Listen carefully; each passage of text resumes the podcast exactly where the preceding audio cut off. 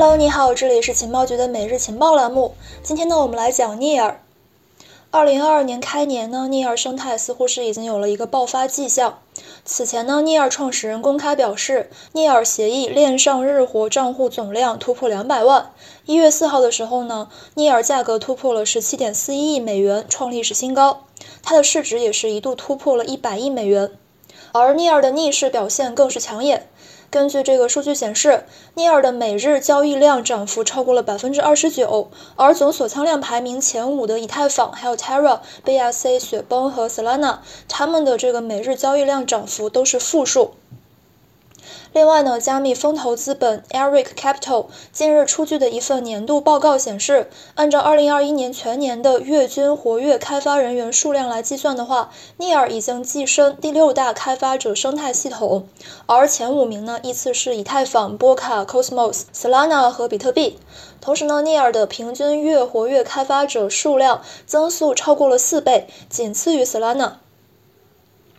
那么，聂尔公链是否真的已经到了一个爆发临界点？聂尔的走强态势是否能持久呢？它背后的支撑力有哪些？今天的节目就来带你一探究竟。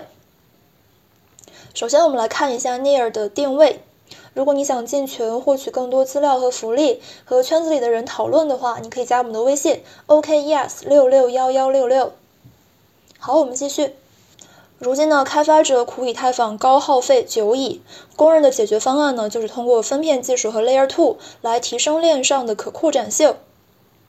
聂尔凭借着非常独到的分片技术，被外界比作 Layer Two 代表以及以太坊杀手。威神呢也曾经公开表示，聂尔这个对手让我感到很焦虑。下面呢，我们大致介绍一下聂尔的分片技术原理。分片技术的难度呢是比较大的，而且设计也很复杂，对安全要求很高。这也是以太坊2.0一直被延迟的原因。大部分追求可扩展性、可延伸性的这个公链技术路径呢，是在高端的硬件上面来集中处理，来提供临时的吞吐量提升。Near 呢，则是允许低端设备作为这个节点参与网络，而无需去购买高端硬件，因此呢，很大程度上降低了准入门槛。与之配套的是，Near 采用的是 Dom Slug 共识机制，这是一种 POS 机制，可以使区块的创建速度加快，而且呢是无法被篡改的，并且呢在全网一半的验证节点离线这样的一种极端情况之下，依然是能够很快速的去完成交易的确认。同时呢，通过状态分片技术，Near 的分片数量能够去随着网络的用量动态调整。目前，Near 的每一个分片可以支持的每秒交易笔数呢，已经超过了一千。这还是在没有优化的情况之下。从理论上来看呢，因为 Near 分片采用的是横向扩容机制，十个分片就可以达到一万 TPS，以此类推，上不封顶。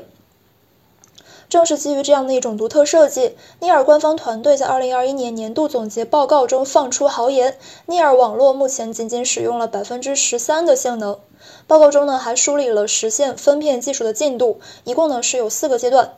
Phase 零呢在2021年的十一月，简版夜影协议上线，使得 Near 的分片被多个节点来分割，提高运行速率。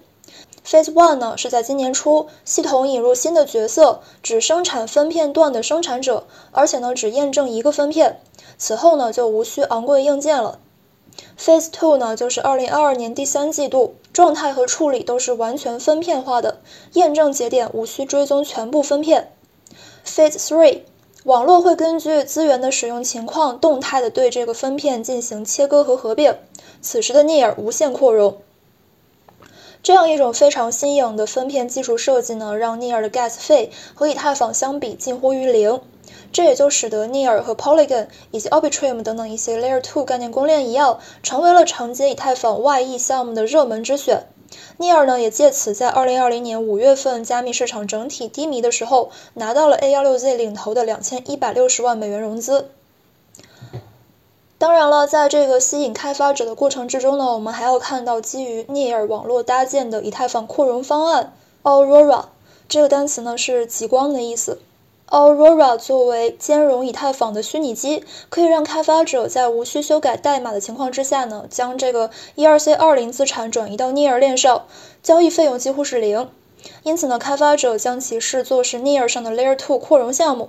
但是呢，相较于其他的 EVM 兼容链，这个 Aurora 更为友好的是。开发者在进入一个新的生态之前呢，无需将 ETH 转换成相对应的原生通证来支付 Gas 费。开发者甚至不需要去持有 Near 代币，仅凭 ETH 就可以去享受 Near 生态内的服务。当然，这可能也是 Near 代币的这个价格和流通量表现比较一般的原因之一吧。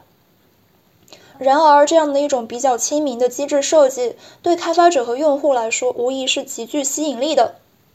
知名的跨链项目 Seller c Bridge 以及这个 MetaMask 钱包开发公司，还有 Mass Wallet 也在近期呢，先后和 Aurora 达成了合作，致力于完成高效的资产跨链流通和用户跨链访问。在去年的十月份呢，Aurora 也宣布完成了一千二百万美元的首轮融资。值得一提的是，这段时间高歌猛进的 Terra 公链也在为 Near 生态启示做助攻。去年的十二月二十二号，Terra 开始集成它的稳定币 UST 到这个 Near 和这个 Aurora 生态。之后呢，用户可以通过呃 L Bridge 直接将 Terra 的资产或者是其他受支持的链上资产桥接到 Aurora。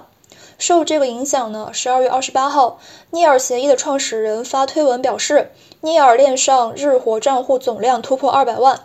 一月九号，跨链桥项目 L Bridge 官方宣称，自从去年十二月份接入了 Aurora 以来，通过 L Bridge 从其他公链跨链到 Aurora 的这个资产已经超过了一千四百万美元。数据显示，目前 Aurora 的这个总锁仓量一度突破了五亿美元。可以说，目前总锁仓量排名第二的 Terra，在它的这个巅峰时段直接带火了 Near 公链。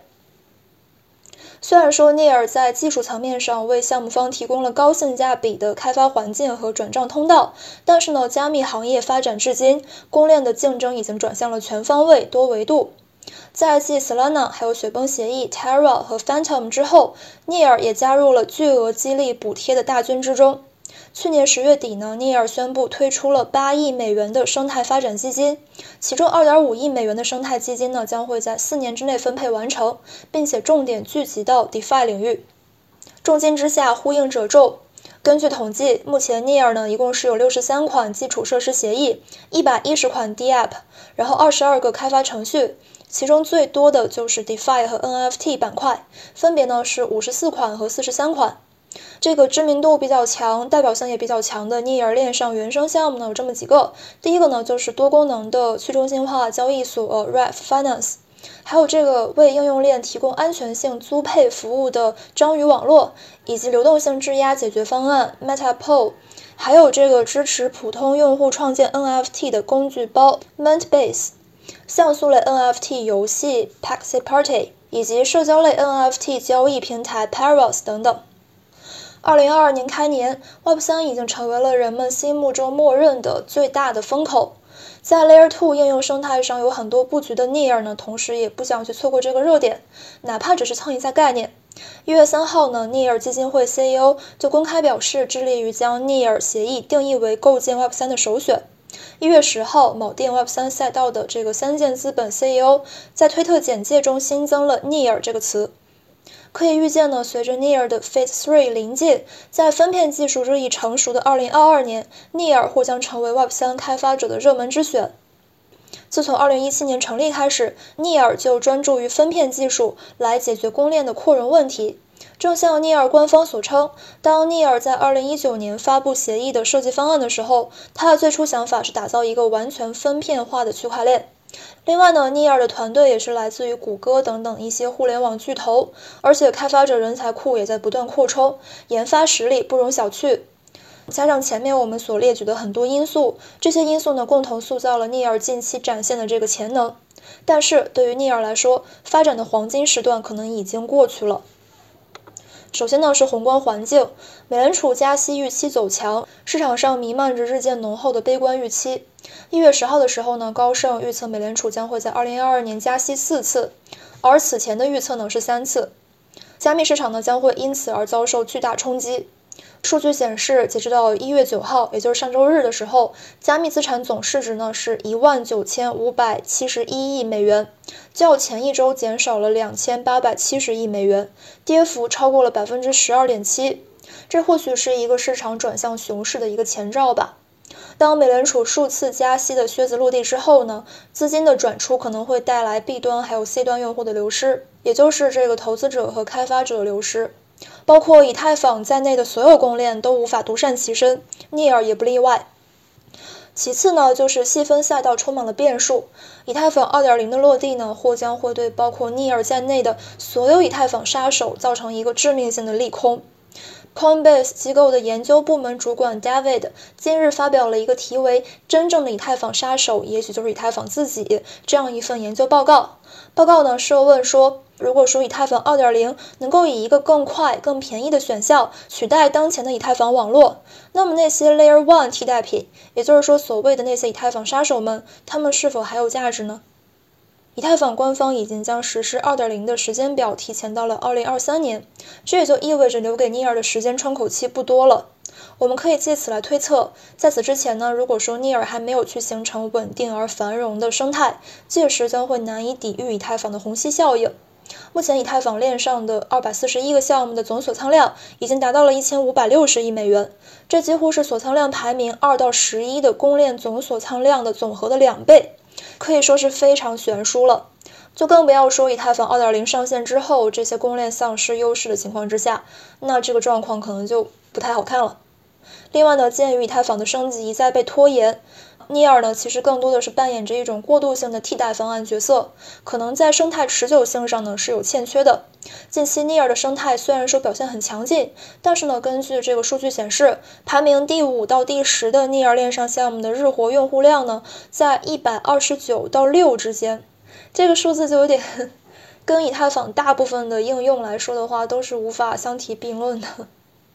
另外呢，值得警惕的是，此前 Terra 所发布的这个高达八亿美元旨在去刺激 DeFi 生态繁荣的这个激励计划呢，似乎是暂时还没有形成一个比较显著的效果。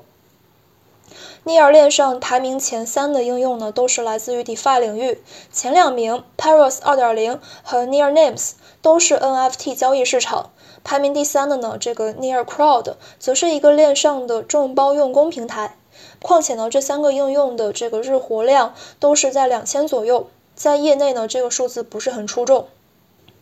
还有就是对于这个 Near 的技术能力，也是有一些质疑的声音存在的。比如说，圈子里面的一位大 V 在今日的一则公开视频中分析到，Near 的分片技术开发进度呢，似乎是没有像官方预想那样顺畅。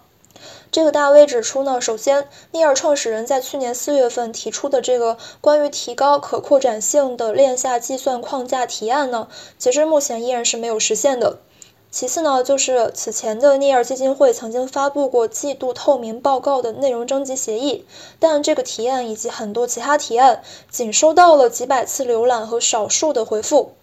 最后呢，跟 Solana 一致的是，Near 的智能合约也是用这个 Rust 语言来编码的，这说明二者都在争夺这样的一个小众的开发者群体。但是呢，他们的最终选择就无需多做判断了。当然，Near 似乎也是在有意的去复刻 Solana 的崛起路径，这一点呢，从2021年年底开始连续举办的这个黑客松大赛上面就已经可以看到端倪了。那么，Near 是否能够抓住这样一年多的窗口期，将分片技术打磨的臻于化境，从而穿越牛熊，构筑出稳健的链上应用生态和数字价值体系？这一点呢，还需要时间来证明。好的，那么以上呢就是今天节目的全部内容了，